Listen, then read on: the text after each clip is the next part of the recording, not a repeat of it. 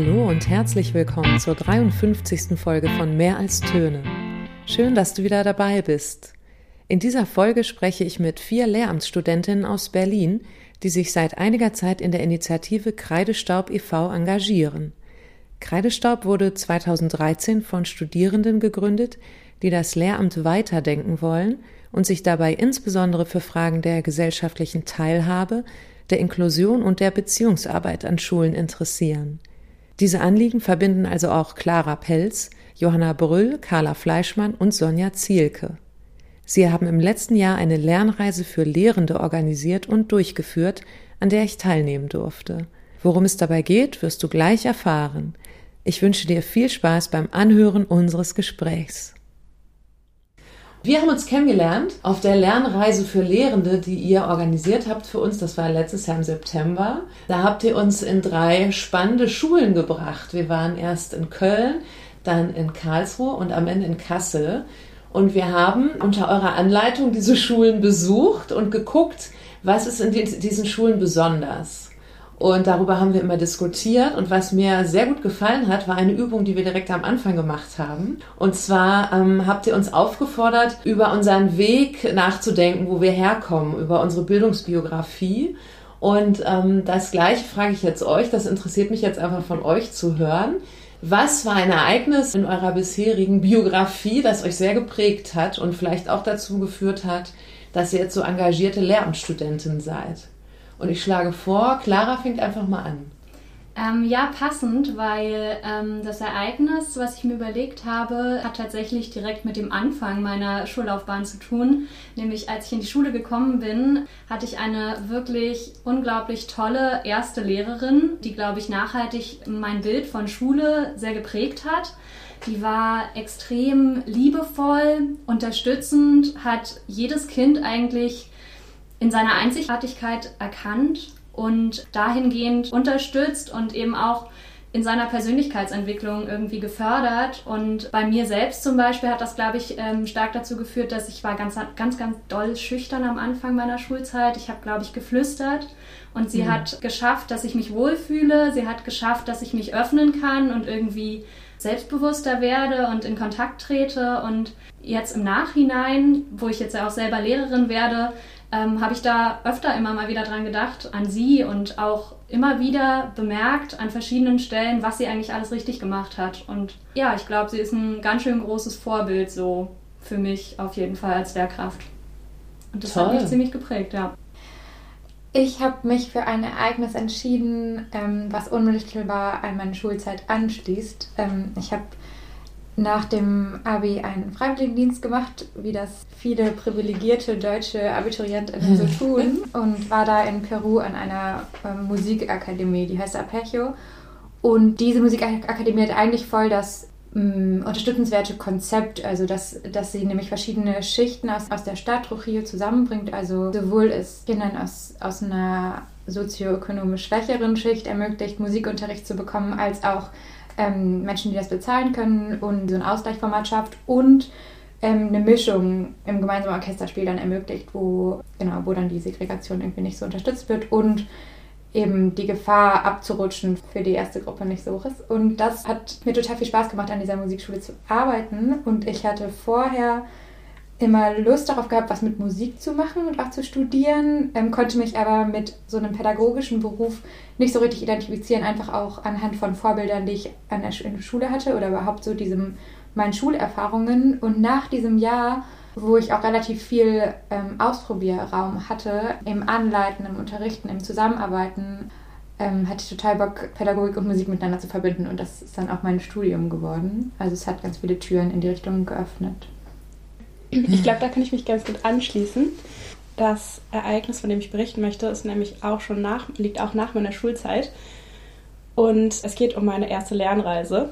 Ich habe Lehramt angefangen zu studieren, eher so als zweite Wahl. Ich wollte eigentlich Kinder- und Jugendtherapeutin werden, habe mich für Psychologie beworben, wurde nicht genommen und habe dann einfach angefangen mit Sonderpädagogik. Ich dachte irgendwie, ja, das ist so ähnlich. Und dann habe ich schon relativ früh in meinem Studium, in meinem zweiten Semester, an einer Lernreise teilgenommen. Da war ich noch voll jung, da war ich 19.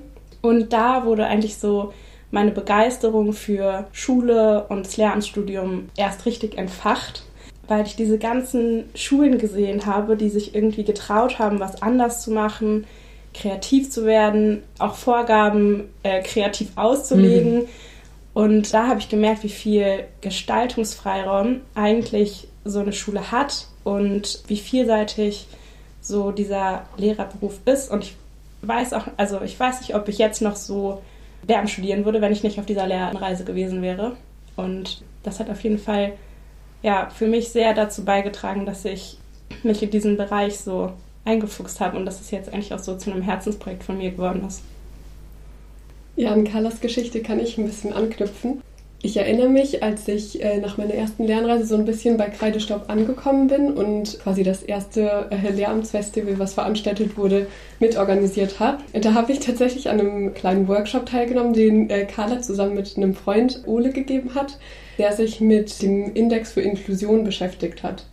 Und ich kann mich noch erinnern, dass äh, ganz viele Schnipsel auf dem Boden lagen, also wie so eine Zettelwüste war dieses, dieser Index für Inklusion quasi ausgebreitet und wir hatten die Gelegenheit, den quasi im Dialog mit anderen so, so ein bisschen zu durchdringen. Und für mich war das irgendwie äh, ein prägendes Ereignis, weil ich da das erste Mal, obwohl ich irgendwie schon ein paar Semester studiert hatte und irgendwie in meinem Studium der Begriff Inklusion auch irgendwie einen Raum eingenommen hat, aber ich erst in dem Workshop, der von Studierenden angeleitet wurde, meinen eigenen Inklusionsbegriff mhm. entwickelt habe. Mhm. Und das war irgendwie ein ganz anderer als den, den ich bisher gehört hatte, der sich irgendwie mit sonderpädagogischen Förderbedarfen auseinandergesetzt hat. Und da habe ich irgendwie in dem Moment gemerkt, das ist viel weiter. Und das war für mich irgendwie so ein Türöffner, mich mit Bildungsgerechtigkeit auseinanderzusetzen, zu checken, irgendwie, für wen dieses Bildungssystem eigentlich total gemacht ist und wer, wem, also welchen Kindern und Jugendlichen das Bildungssystem eigentlich gar nicht gerecht wird. Und solche Türöffner gab es irgendwie mehrfach bei Kreidestopp und deswegen bin ich, glaube glaub ich, auch dabei geblieben, um das auch anderen Menschen mit zu ermöglichen. Tolle Geschichten, alle. Ich würde gern bei Kreidestaub bleiben. Ich habe gerade gar nicht gesagt, dass es einen Verein gibt seit 2013 hier in Berlin.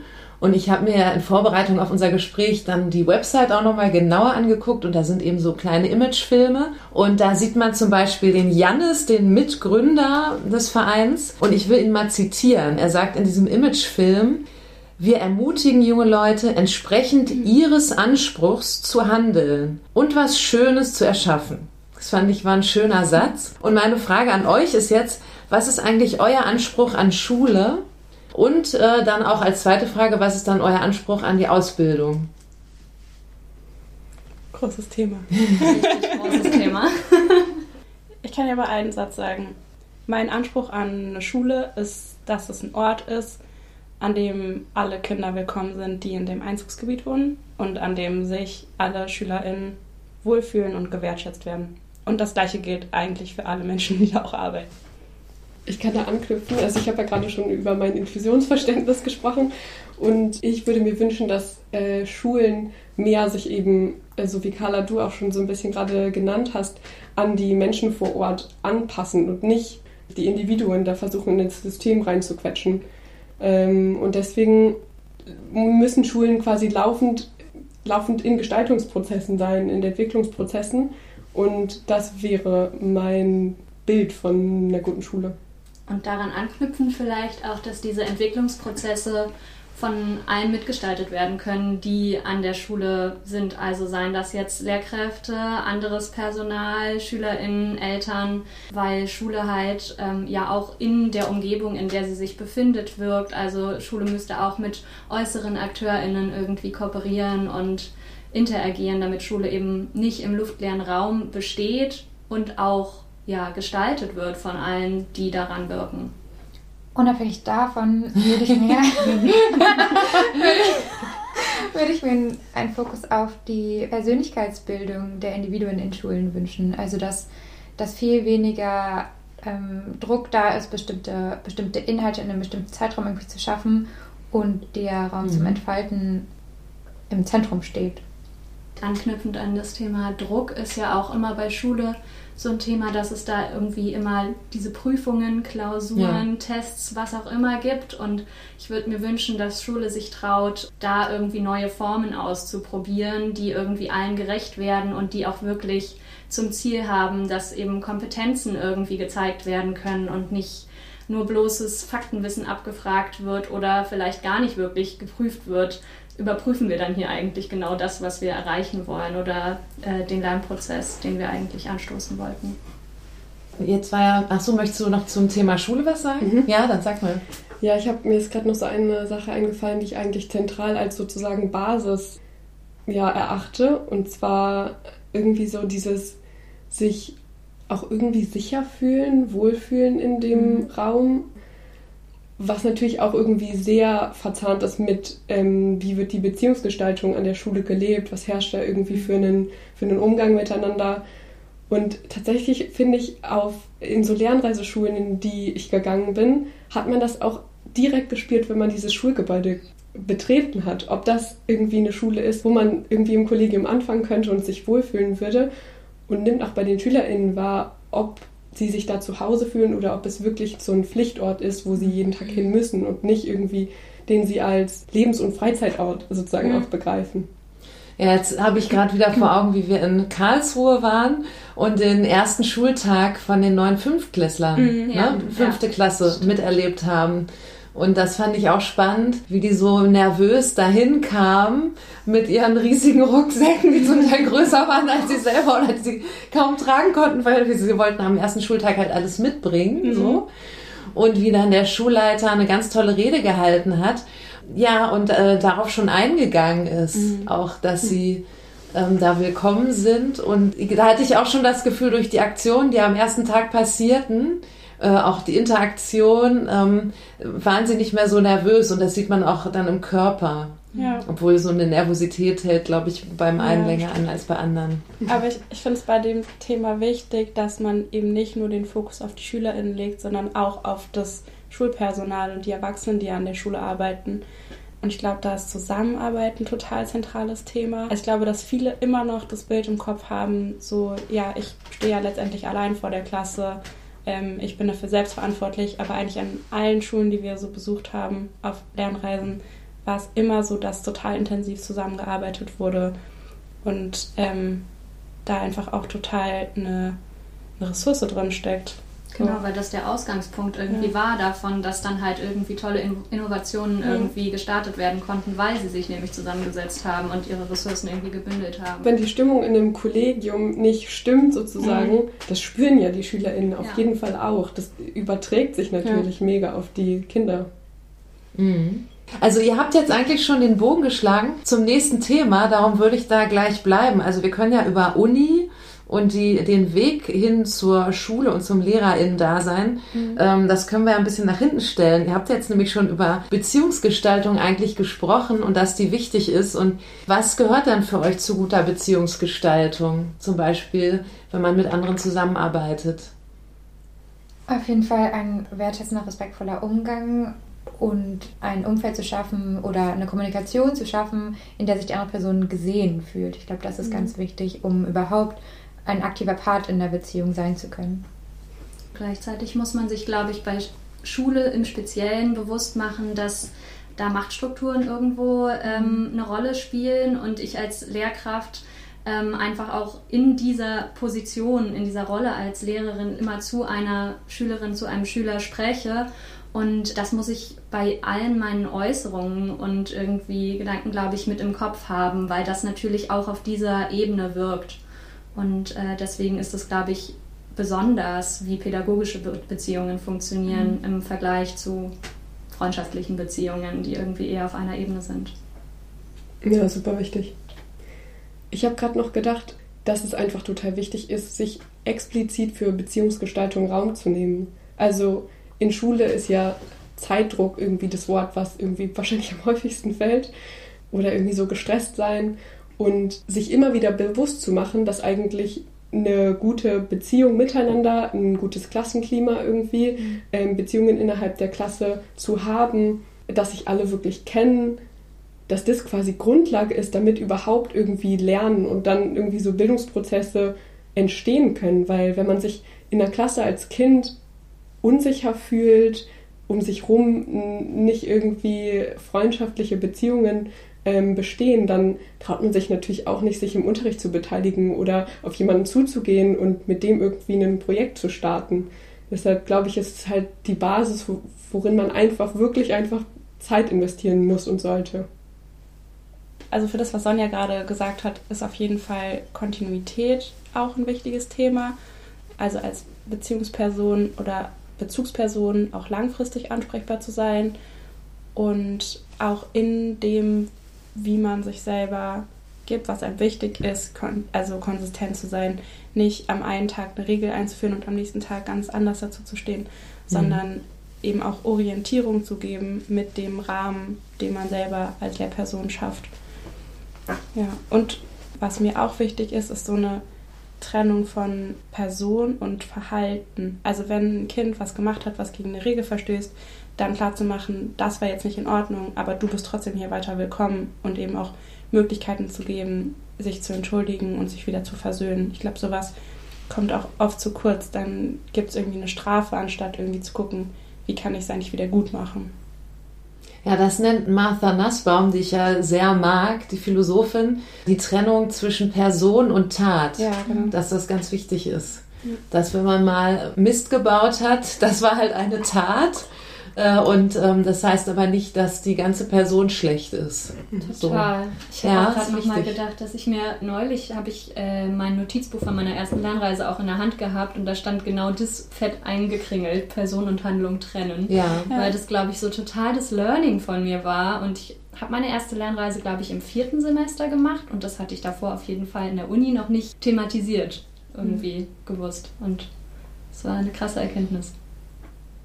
Und ich denke jetzt auch immer an den Musikunterricht und will auch darauf nochmal eingehen, weil auch in der aktuellen musikpädagogischen Diskussion dieses Wort Beziehung kommt schon oft. Mhm. So, dass der Musikunterricht dadurch auszeichnet, dass es da besonders gut möglich ist. Mhm. Und da wollte ich euch auch nochmal fragen, ähm, wie ihr das seht. Ich glaube, um eine vertrauensvolle Beziehung aufzubauen, ist es halt auch als Lehrperson wichtig, irgendwie persönliche Dinge mit den Kindern und Jugendlichen zu teilen. Und ich kann mir vorstellen, dass man als Musiklehrerin oder Musiklehrer einfach ja schon irgendwie mit, mit irgendwie auch seine, seiner künstlerischen Persönlichkeit da reingeht und was vorspielt, was vorsingt, irgendwie mit denen in Interaktion tritt. Und dadurch, dass man sich so ein bisschen als irgendwie künstlerische Persönlichkeit zeigt, sieht man nochmal eine andere Ebene als nur dieses, diese, diese Lehrkraftpersönlichkeit, mhm. glaube ich. Und deswegen mhm. hat es, glaube ich, Potenzial, also die, der Musikunterricht im Besonderen ein Potenzial, die Lehrkraft auch kennenzulernen. Ja, da muss ich total an eine Musiklehrerin aus meiner Schulzeit denken, weil man ihr total angemerkt hat, wie sehr sie für das Fach gebrannt hat, aber auch für das gemeinsame Musizieren. Ich hatte in der Schule so ein Bläserklassenprojekt, wo wir alle gemeinsam ein Blechblasinstrument gelernt, nee, Blasinstrument gelernt haben. Also über zwei Jahre oder vier vielleicht sogar? Über zwei Jahre war es angelegt, man konnte mhm. es aber freiwillig dann weitermachen und ich habe es tatsächlich mhm. von der siebten Klasse bis zum Abi gemacht und auch die ganze Zeit mit der gleichen Lehrerin, was natürlich total schön mhm. war. Und die hat total viel, wie ich gerade schon gesagt habe, so Freude für die Musik mitgebracht, aber auch einfach total viel positive Energie und Wertschätzung für uns. Und es hat sich auf jeden Fall total auf uns als Gruppe übertragen. Also wir sind da alle richtig gerne hingegangen. Aus ihrer Bläserklasse haben ganz viele weitergemacht und freiwillig sich entschieden, dabei zu bleiben. Und ich weiß auch, dass ich manchmal einfach geübt habe, weil ich so dachte, ja, ich möchte ja meine Lehrerin nicht Also es hat total viel mit mir gemacht, ähm, dass ich eine positive Beziehung zu ihr hatte. Ich glaube auch, dass die Beziehung im Musikunterricht super wichtig ist. Und gleichzeitig gehen für mich da so zwei Richtungen aus. Auch auf der, einen, auf der einen Seite ein Riesenpotenzial, weil, nee, ich fange an, ich mache es andersrum. Es ist total das sensible Feld, weil mhm. im Musikunterricht kommen alle mit unterschiedlichen Voraussetzungen und die haben irgendwie damit zu tun, was habe ich für Vorerfahrungen? Habe ich ein Instrument gelernt? Konnten sich das meine Eltern leisten? Hatte ich Interesse? Irgendwie mag ich Musik überhaupt? Und ist die Musik, die ich höre oder mache, so in dem Land, in dem ich bin, anerkannt oder ist das mhm. überhaupt kennt man meine Musik und kann ich hier, kann ich mich, kann ich mich überhaupt einbringen? Und das braucht total viel Sensibilität von Seiten der, der, der Person, da irgendwie eine vertrauensvolle Grundlage zu schaffen, dass alle sich einbringen wollen und können. Genau, und dann glaube ich, ist es so, also es klingt jetzt ein bisschen pathetisch, aber so, ich glaube, die, die meisten MusikerInnen werden sagen, ja, ähm, Musik schafft Verbindung oder können da irgendwie Erfahrungen mit, äh, mit verbinden. Und ähm, das hat, daraus kann natürlich wiederum ganz viel entstehen. Also wenn, wenn jetzt zum Beispiel irgendwie so eine Schulband gegründet wird, dann hat irgendwie jede Schülerin, jeder Schüler eine Aufgabe. Irgendwie alle wissen, und ist wichtig. Also ohne die Person funktioniert es dann nicht und dann kann irgendwie Gestaltungsspielraum freigesetzt werden, dann kann man irgendwie zusammenarbeiten, irgendwie so Teamprozesse trainieren und vielleicht, mhm. vielleicht das mal so. Und daran anknüpfend, glaube ich, hat Musik als Fach im Speziellen das Potenzial, irgendwie auch so gemeinsame Flow-Erfahrungen mhm. irgendwie äh, zu ermöglichen, die dann irgendwie für die Ausübenden, für die musizierenden SchülerInnen irgendwie so eine Verbindung auch schaffen, genauso wie du sagst. Musik, ja, knüpft an Emotionen an oder eröffnet irgendwie emotionale Felder und das ist auch dieser sensibel Aspekt, den du gerade mhm. schon genannt hast. Und ähm, deswegen ist es eine super wichtige Grundlage für äh, Beziehungsgestaltung und vielleicht deswegen auch gerade wichtig, dass man ähm, sich gerade über Beziehungsgestaltung auch in Musik irgendwie Gedanken macht oder das in die Lehrkräftebildung von angehenden Musiklehrkräften irgendwie mit einbringt. Ja. Mhm. Ist auch so, sowas als ganze Gruppe zu schaffen, als ja. ganze Klasse, das hat man ja so selten. Und jetzt aus meiner Erfahrung heraus aus dieser Bläserklasse, alle tragen ja was dazu bei und alle gemeinsam sind dann so stolz auf die Entwicklung und jetzt klingt das Stück auf einmal so schön dann die gemeinsame Aufführung, die Feste, die da dazu gehören. Das ist schon auf jeden Fall was ganz Besonderes, was man in anderen Kontexten vielleicht nicht so hat. Solche Geschichten wie deine gibt es ja total viele. Ich weiß aber auch, es gibt auch Bläserklassen, wo Probleme auftauchen. Hattet ihr das auch oder kannst du dich gar nicht mehr an die Probleme erinnern? Ist das alles nur noch so rosarot jetzt rückblickend? Also es war auf jeden Fall öfter Thema, wenn halt nicht genug geübt wurde. Und das ja. ist ja auch wieder eine Verantwortung, die man irgendwie für die Gruppe trägt. Die Gruppe kommt nicht weiter, wenn einzelne mhm. oder kleinere Gruppen ihren Teil nicht beitragen. Und so. Aber es war halt eigentlich nie strafend. Ich glaube, das also wenn ich mir den Kontext jetzt so vorstelle, deine Lehrkraft hat das angesprochen, aber die anderen haben das ja auch im Üben gespürt. Ja. Und das, das ist dann sozusagen nicht mehr so einzeln bei der Lehrkraft in der Verantwortung, dass sie sozusagen sieht, wie vielleicht manchmal irgendwie in typischen Fächern wie Mathe und Deutsch, da sieht man, sieht man dann als Lehrkraft viel stärker. Einzelne haben vielleicht nicht geübt oder ähm, haben sich nicht so weiterentwickelt und das sieht aber die ganze Gruppe nicht. Oder der, die Einzelperson trägt keine Verantwortung für die gesamte Gruppe, weil mhm. es ist egal, sozusagen in Anführungszeichen, wenn jemand in Mathe hinten runterfällt. Aber in Musik ist das eben so ein, auch noch so ein sozialer Aspekt, der dahinter steckt. Ja, an meiner Schule gab es halt auch wirklich immer einmal im Halbjahr eine große Aufführung und das ist natürlich auch total der Ansporn. Man möchte ja dann auch, dass es schön klingt bei der Aufführung. und man zeigt sich halt auch total. total ja. Also das ist ja schon auch irgendwie eine ganz schön besondere Erfahrung. Und ich habe auch gerade noch mal dran gedacht, dass ich im Praxissemester habe ich ähm, über Lieblingsmusik gesprochen ähm, mit den SchülerInnen. Und da war das dann auch durchaus zwischendurch das also sehr nahe irgendwie, weil ähm, die SchülerInnen argumentiert haben dafür, warum genau das ihre Lieblingsmusik ja. ist, die genau der Sitzmachbar dann vielleicht gar nicht cool fand. Und so Lieblingsmusik ist ja auch sehr nah verbunden, denke ich, mit irgendwie der eigenen Persönlichkeit und ähm, das war auch schon, glaube ich, das habe ich ziemlich als Potenzial dann auch irgendwie gesehen, dass man sich darüber auch kennenlernen kann, natürlich irgendwie. Ja. An ja. eine Sache habe ich gerade auch noch gedacht. Und zwar, ich wünschte, es wäre anders, aber ähm, in vielen Schulen werden ja noch nicht so viele projektartige Sachen umgesetzt, also so Projektunterricht. Und ich habe auf jeden Fall ein paar Erfahrungen gemacht, dass sich Musiklehrkräfte eher trauen, mal sowas reinzugeben. Sucht euch einen Song, Aha. verteilt Rollen, wir wollen den irgendwie aufführen, macht euch einen Plan, wann ihr was übt. Und daran wächst man ja als äh, Jugendliche total, also an so, an so einer großen Verantwortung. Und das schafft dann auch wieder Beziehung zu der Lehrkraft, wenn man so viel Verantwortung entgegengebracht bekommt und so viel Vertrauen irgendwie, was da drin steckt in dieser Aufgabe. Deshalb glaube ich auch, dass Musikunterricht ja vielleicht irgendwie so ein bisschen näher dran ist. Ich glaube, andere Fächer könnten es durchaus auch schaffen, Ja, das zu absolut. etablieren. Ja. Aber vielleicht sind die MusikerInnen da ein bisschen mutiger. Oh, da freuen sich jetzt alle Musiker. die zuhören. Wir haben jetzt noch nicht darüber geredet, ähm, was eigentlich euer Anspruch dann an die universitäre Ausbildung ist. Ich finde, eigentlich fällt mir gerade ein Aspekt ein, mit dem man richtig gut an das Thema von eben anknüpfen kann, nämlich dieses projektorientierte Arbeiten und als Gruppe was auf die Beine stellen, wo alle etwas beitragen und auch wirklich so kooperativ zusammenarbeiten, dass es wirklich ein komplexes Maß an Zusammenarbeit annimmt, so wie es ja auch im späteren Beruf ist.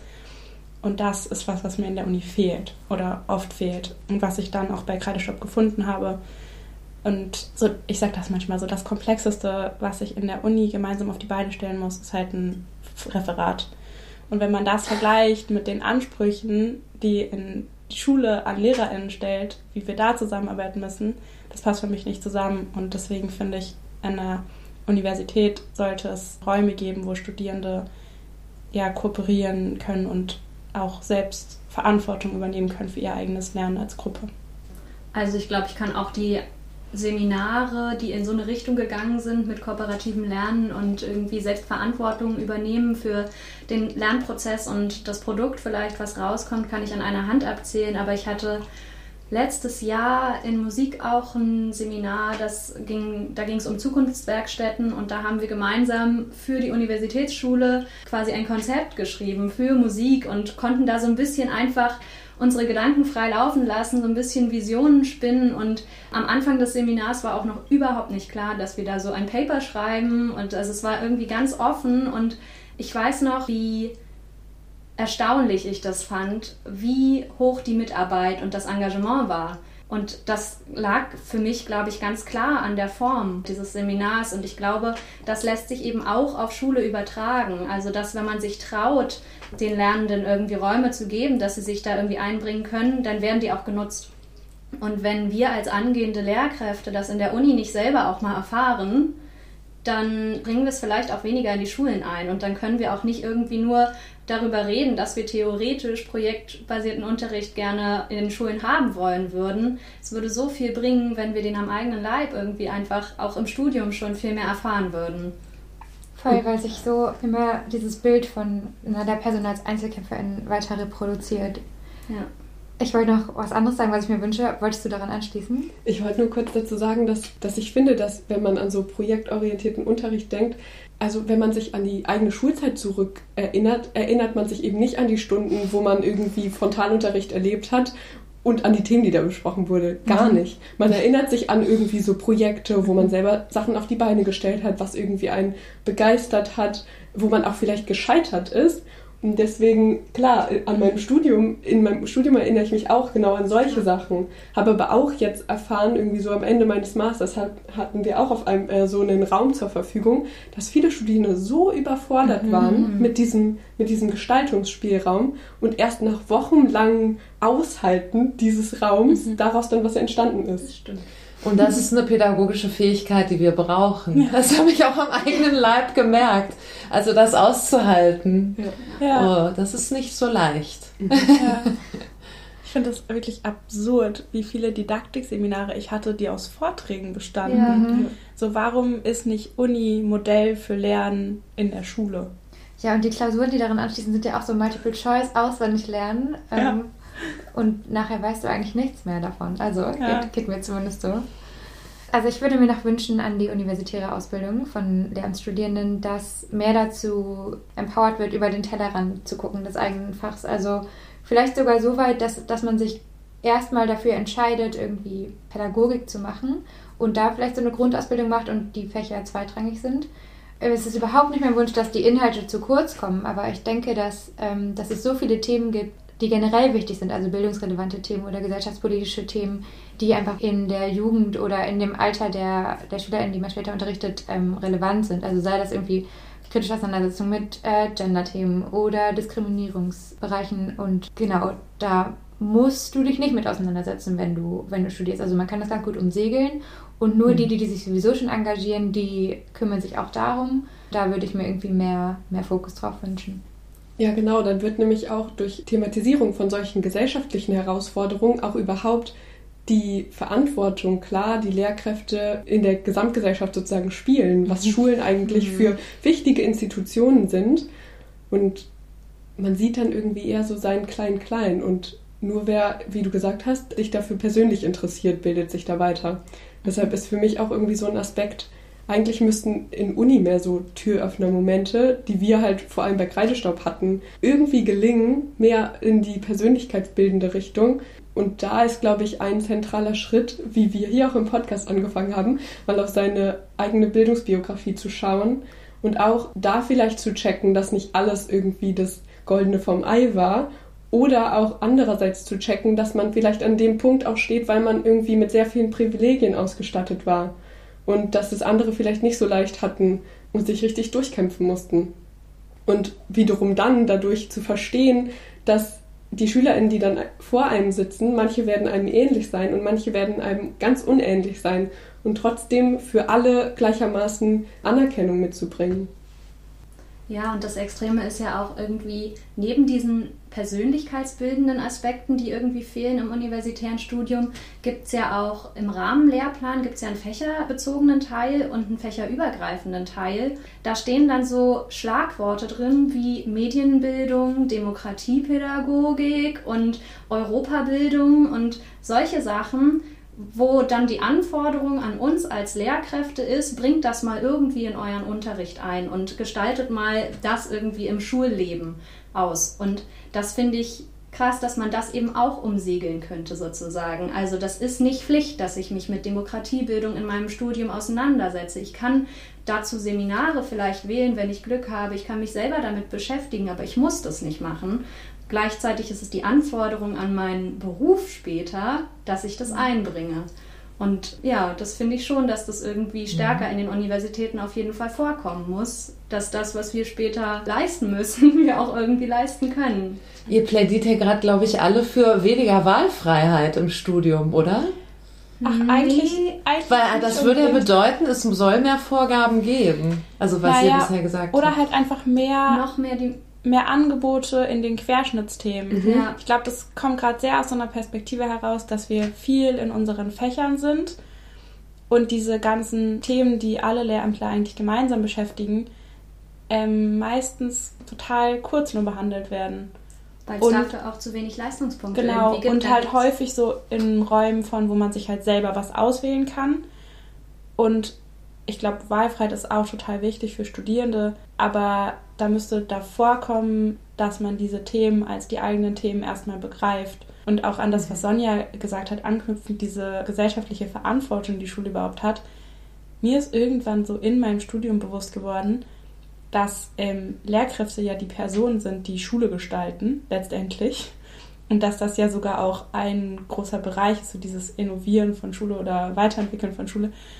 Und dass haben, glaube ich, total viele Lehramtsstudierende noch nicht so auf dem Schirm. Also dieses ganze Thema Schulentwicklung zum Beispiel, dass das ja einer unserer Arbeitsbereiche später sein wird und darauf werden wir nicht vorbereitet. Und wenn das zum Beispiel ein festes Modul wäre in der Lehrkraftübildung, also Schulentwicklung, dann kann es ja auch da innerhalb von dem Modul gerne wieder Wahlfreiheit geben.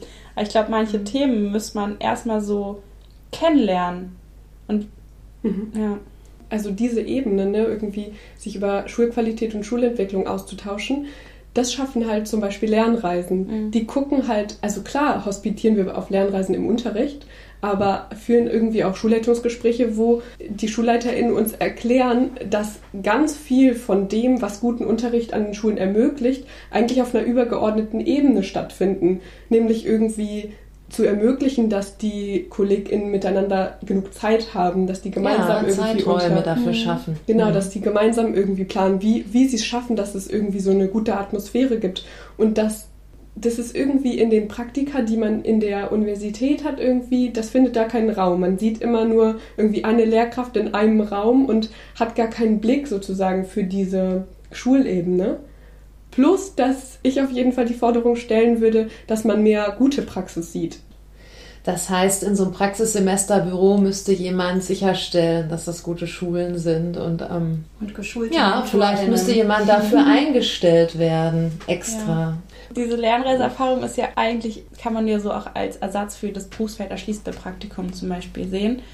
Und da fände ich es wichtig, dass es gute Praxis ist. Ja, andererseits kann man halt, also man kann sich ja auch nicht so herausnehmen, die Schulen irgendwie zu bewerten, ja. weil sie ja wahrscheinlich irgendwie, also viele Schulen in ihrem Kontext, in ihrer irgendwie Entwicklungsgeschichte schon ganz viel richtig machen. Mhm. Ähm, und man kriegt in einem Praktikum nur einen kleinen Einblick. Und doch manchmal habe ich irgendwie das Gefühl, dass die, ist der, der Blick für dieses, wohin schicken wir da eigentlich unsere Studierenden, manchmal ein bisschen zu klein oder nicht da. Zumal es ja auch einfach so oft vorkommt, dass man halt, also dass Studierende ganz viel argumentieren immer aus, ich habe genau das und das gesehen und äh, das funktioniert so und so oder, oder das funktioniert nicht. Das funktioniert nicht, weil ich habe es einmal gesehen oder ganz viel aus ihrer eigenen Schulzeit irgendwie noch zitieren und daraus spricht ja dieses Bedürfnis irgendwie, ja, Vorbilder irgendwo zu haben oder halt irgendwie Erfahrungsräume mit Schule irgendwie zu verbinden.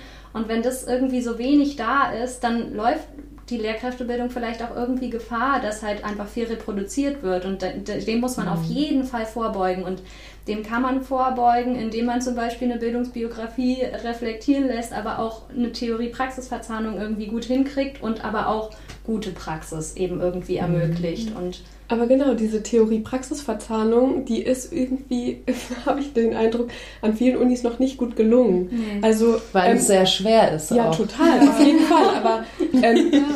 Ich finde ich finde es äh, ehrlich gesagt hochproblematisch, dass voll viele Studierende ab dem irgendwie ersten, zweiten Semester schon in den Schulen unterrichten, so als Nebenjob, weil das ja nicht irgendwie in Berlin. Ja, weil es aber eben nicht reflektierend begleitet wird.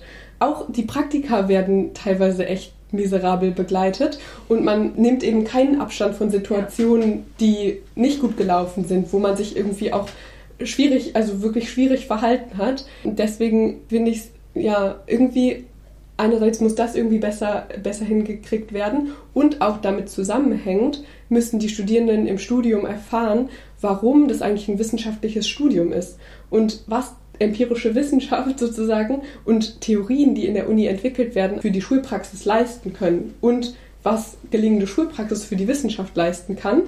Aber viele Studierende fragen mich in solchen Forschungskursen, die wir haben, ja, ist doch total alles irrelevant, was sollen wir damit? Und ich habe tatsächlich auch nicht im Studium erfahren, warum das relevant ist, sondern bei Kreidestaub außerhalb der Uni gelernt, warum Uni und Wissenschaft wichtig für die Schulpraxis ist. Also was völlig absurd ist. Aber das muss Uni irgendwie besser hinkriegen. Mhm. Guter Punkt, finde ich. Ich würde gerne noch über ein anderes Projekt sprechen, was ihr auch macht bei Kreidestaub. Und zwar gibt es auch das Projekt Let's Play Schule. Und da steht auf eurer Seite, mit Hilfe des Projekts Let's Play Schule bekommen Lehramtsstudierende die Möglichkeit, Praxiserfahrung zu sammeln und auf der anderen Seite Schulen Zeit für Schulentwicklungsprozesse. Dafür übernehmen die Studierenden für eine Woche Teile des Lehrbetriebs oder eine ganze Schule und unterrichten dort nach selbst konzipierten Unterrichtsentwürfen auf Grundlage der Global Goals. Die Lehrkräfte nutzen die gewonnene Zeit, um innezuhalten, zu reflektieren, andere Schulen zu besuchen und Neues zu entwickeln. Im Jahr 2017 wurde das Projekt mit dem Hans-Sauer-Preis Schule macht sich ausgezeichnet. Das passt jetzt auch gerade gut in unsere Unterhaltung, weil in diesem Projekt äh, Studierende gezwungen werden, absolut Verantwortung zu übernehmen, so 120 Prozent. Und was mich jetzt interessiert, hat das eine schon von euch mitgemacht? Ich habe das mal gemacht ah, im ersten Durchgang. Cool. Und äh, ihr schreibt da dann hier, ihr orientiert euch an den Global Goals. Und kannst du vielleicht mal erklären, was damit gemeint ist? Das ist ja jetzt nicht ja. der Rahmenlehrplan nee, oder ein besonderer Rahmenlehrplan. Ähm, ja. Global Goals sind Zielsetzungen der Vereinten Nationen für quasi die Entwicklung der Welt. Ähm, da werden verschiedene Bereiche aufgemacht, sowas wie Gleichberechtigung ja, von Frauen und äh, Wasserversorgung auf der Welt, Zugang zu sauberem Trinkwasser. Also das sind quasi immer so große Bereiche, die angegangen werden sollen. Kann es jemand von euch besser erklären? Ja, Ziele für nachhaltige Entwicklung. Nachhaltigkeit ist halt da sehr breit gedacht, ne? mhm. ne? nicht nur diese ökono ökonomische, ja. sondern auch mhm. soziale und ökonomische genau, Nachhaltigkeit. Ja, genau. Und was ich jetzt wichtig finden würde, ist nochmal zu erfahren, wie das dann konkret umgesetzt wird, die Arbeit an Nachhaltigkeit, weil das ja auch so ein Buzzword ist. Aber wie macht man das dann im Handeln, wieder in Gruppen? Mhm. Also ich habe damals den ersten Durchgang Let's Play Schule mitgemacht. Da sind wir nach Österreich in so einen Wiener Außenbezirk an eine Schule gegangen und wir haben eine Woche mit den SchülerInnen jahrgangsübergreifend projektbasiert quasi gearbeitet und die SchülerInnen konnten selber auswählen, in welches Projekt sie gehen wollen. Und wir Studierenden haben eben diese Projekte vorher ein Semester lang quasi vorbereitet ähm, und haben uns entweder eins oder mehrere irgendwie zusammenpassende von diesen Nachhaltigkeitszielen eben ausgesucht und darum ein Projekt gestrickt, was, glaube ich, vier Jahrgangsstufen übergreifend funktionieren kann, was eine Woche eben ging. Und am Ende dieser Woche haben wir dann noch so ein äh, Gallery Walk gemacht. Also wir haben uns angeguckt, was haben die anderen Gruppen irgendwie produziert, ausgestellt, was auch immer. Wir hatten immer einen gemeinsamen Tagesanfang in der Turnhalle mit allen oh, bestimmt über 100 SchülerInnen, glaube ich, war das. Ähm, da haben wir dann immer so einen Energiespruch mit denen zusammen gerufen. Das sind so Quatschwörter und dann ähm, ist das so ein bisschen Call and Response mäßig und dann singt man sowas so Gummela, Gummela, Gummela willst du? Und dann antworten alle anderen mhm. quasi und das geht dann so ein paar Zeilen lang. Da sind wir wieder Musik mit der ganzen Schule. War, das war Musik mit der ganzen Schule. Das war am Anfang tatsächlich auch noch ein bisschen verhalten, aber am Ende war es extrem energiegeladen, weil es am Ende gibt es dann auch noch irgendwie so ein Hey oder keine Ahnung was und dann springen alle hoch. Also ihr ähm, habt das auch durchgezogen, auch wenn an Tag 1 die noch nicht so begeistert An Tag 1 war die große Herausforderung zu erklären, was haben wir hier eigentlich vor und warum diese Quatschwörter und was heißt jetzt eigentlich Gummela Wiste? Ach, das heißt gar nichts. Ja, okay, dann... und das war okay als Erklärung? Das, das war okay. Aber erzähl doch nochmal, oder, oder andere auch von euch, was genau denn dann ein Goal ist und wie das Projekt darum aussehen kann. Also nochmal spezifischer.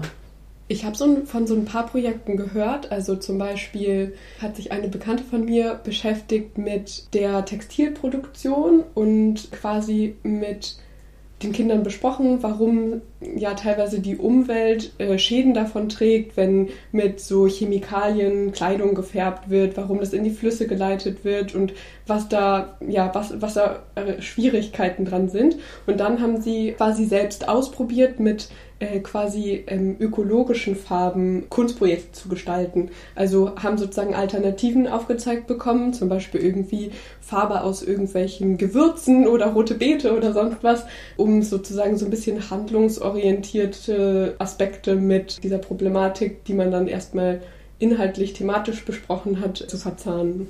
Genau, mhm. das war eigentlich immer die Idee, dass man das so auch ziemlich handlungsorientiert irgendwie macht. Das Tolle daran war auf jeden Fall für uns als Lehramtsstudierende, dass wir uns eigentlich komplett frei ausprobieren konnten. Wir konnten methodisch ähm, eigentlich alles mal einbringen, was wir schon immer mal ausprobieren wollten. Also die Idee von Let's Play Schule ist ja auch, dass die Schule in der Zeit sozusagen, wir nehmen denen die Kinder ab. Ähm, Weg. Und äh, das äh, ja, pädagogische Personal hat Zeit für Schulentwicklung und kann eben. Prozesse und müssen die am Ende der Woche euch auch präsentieren, was sie so gemacht haben in der Zeit? Das ist in meinem Jahrgang nicht passiert, nee. Ah, schade, oder? Ja, weil das wäre dann auch interessant zu erfahren, was Total. Sie mit Ihrer Zeit angefangen haben. So als, als Teil des Gallery Walks dann noch am hm. Lehrkräftezimmer vorbeigehen. Und, äh, und dass die Jugendlichen das auch sehen können, was die mhm. LehrerInnen genau. sich da überlegt genau. haben, oder? Eigentlich auch ein bisschen schwierig, dass bei dem Schulentwicklungsprozess dann keine SchülerInnen beteiligt waren, weil die waren ja mit den Projekten das beschäftigt. Stimmt. Könnte man auch noch mal drüber nachdenken. Ja, dass auf jeden Fall eine Delegation da mitarbeitet an Schul. Das könnte äh, ja auch ein Projekt sein, mhm. was man dann anbietet sozusagen, ja. wer Lust hat. Ich habe auch gerade darüber nachgedacht, dass es auch spannend wäre zu überlegen, wie man die Schule nachhaltiger gestalten kann. Ja. Mhm. Ich frage euch nochmal am Ende, ja, was euch noch wichtig wäre zu sagen. Also wir haben jetzt schon viel über Gesellschaftsgestaltung gesprochen, aber vielleicht habt ihr noch irgendwas, was ihr besprechen wollt in dieser Runde. Ich musste so ein bisschen mit dem Gedanken, dass wir diesen Podcast hier zusammen aufnehmen, an diesen Film denken, Herr Bachmann und seine Klasse. Der ist auf jeden Fall sehr empfehlenswert, weil man da irgendwie so einen Prozess miterlebt, wie SchülerInnen, die sich vielleicht nicht so selbstwirksam erleben in ihrem Leben generell oder in, vor allem in diesem, in diesem schulischen Setting, dass die über Musik so einen Zugang bekommen zu zu einem, ja, zu einem, zu Erfolgserlebnissen, zu irgendwie einer Klassengemeinschaft. Und deswegen habe ich auch nochmal zum Beispiel an eine Lernreiseschule gedacht, mit, äh, bei der ich war, mit Johanna zusammen, wo das auch so im Zentrum stand, dass Riesenprojekte, Bandklassen und irgendwie ein Projekt, wo alle 100 SchülerInnen auf einer Bühne stehen und ein Musical aufführen, dass das einfach so super verbindende und super selbstwirksamkeitsgefüllte Momente sein können, die es in Schule auf jeden Fall braucht und die in Schule nicht fehlen sollten. Der Lehramtsausbildung auch. Nicht. Genau. in allen Fächern. Naja, es ist ja ein. Ja, oder, ja, ich dachte gerade an die Selbstwirksamkeitserfahrungen, die ja auch bei Kreidestaub total Schlüsselerlebnisse sind und glaube ich auch der Grund sind oder einer der Gründe sind, warum so viele Studierende dabei bleiben. Und man findet halt diese Selbstwirksamkeitserfahrungen auch in unterschiedlichen Bereichen. Also man merkt irgendwann, hey, ich kann irgendwie das besonders gut, ich kann mich damit besonders einbringen und die andere Person neben mir damit und gemeinsam schaffen wir dann halt Kreidestopp weiterzuentwickeln oder bezogen auf Musik irgendwie gibt es ja auch Menschen, die total tanzaffin sind. Andere Menschen haben ein tolles Rhythmusgefühl und der nächste hat ein super Gehör und kann toll ein Streichinstrument spielen. Und ich glaube, das ist dieses Potenzial, dass man eben schafft, irgendwie einen Platz zu finden für jeden und irgendwie diese Möglichkeit, sich da mit sich selbst und mit seiner Person irgendwie einzubringen und dann eben Selbstwirksamkeitserfahrungen zu schaffen. Und das kann Musik, glaube ich, extrem gut und das konnte Kreidestaub auch immer richtig gut. Das ist eigentlich ein schönes Schlusswort. Ja. Gut. Ich danke euch fürs Gespräch und hoffe, ihr werdet alle auch bald in die Schule gehen und Schule umgestalten. Das hoffe ich sehr. Danke. Danke dir. Ja, danke dir. Das war die 53. Folge von Mehr als Töne. Ich bedanke mich ganz herzlich bei Clara Pelz, Johanna Brüll, Carla Fleischmann und Sonja Zielke. Mir ist aufgefallen, dass zwei von euch in unserem Gespräch thematisiert haben, dass sie mit bestimmten Privilegien aufgewachsen sind und habe noch einmal darüber nachgedacht. Aus meiner Sicht ist es immer gut, sich den eigenen Standpunkt in der Welt bewusst zu machen. Und wenn wir erkannt haben, dass wir zu den privilegierten Menschen dieser Welt zählen, haben wir die Möglichkeit, auf eine andere Art und Weise mit denen in Kontakt zu gehen, die nicht so gute Startbedingungen im Leben geschenkt bekommen haben und dann zu schauen, was wir gemeinsam unternehmen können. Aufgrund meiner eigenen Unternehmungslust zieht dieser Podcast nun mit mir von Berlin nach Lübeck um. In der ersten Lübeck-Folge ist der Musikpädagoge Michael Papst-Krüger zu Gast.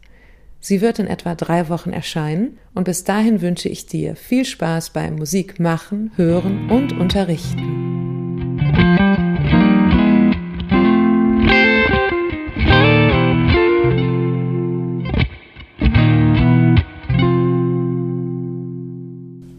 Gut, so, ich muss kurz überlegen, wie ich anfange. Können wir kurz noch alle so eine Kehlkopfübung machen? Ha, ha, ha. Ich bin weit im Hals, das ist gut.